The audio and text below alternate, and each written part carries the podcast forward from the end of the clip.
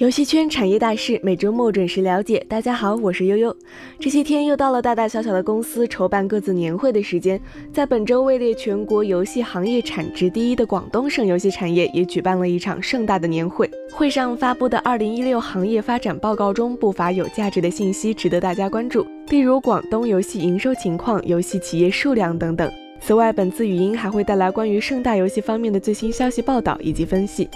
首先来说说今年广东游戏产业年会上公布的一组数据。作为游戏大省的广东，在二零一六年游戏营收达到一千三百四十五点二亿元，占比全国游戏收入超过七成，甚至在全球的收入占比都达到百分之十七点五，接近两成的份额。其中，地处广东的腾讯和网易两家大厂，在二零一六年度营收预计超过一千亿，占全国游戏总营收半壁江山。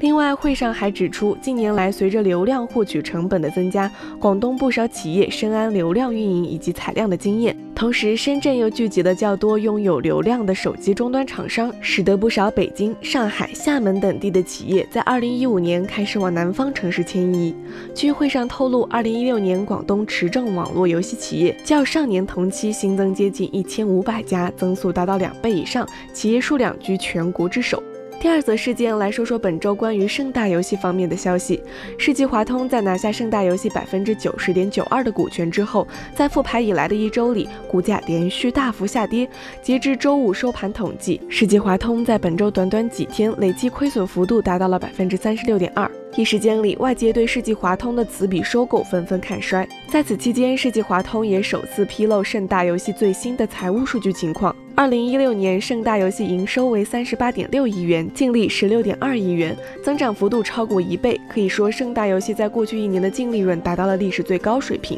而对于看衰的投资者来说，或许是考虑到此前盛大游戏股东内斗以及人事构架的巨大改变，担心造成公司管理或是产品研发上的混乱。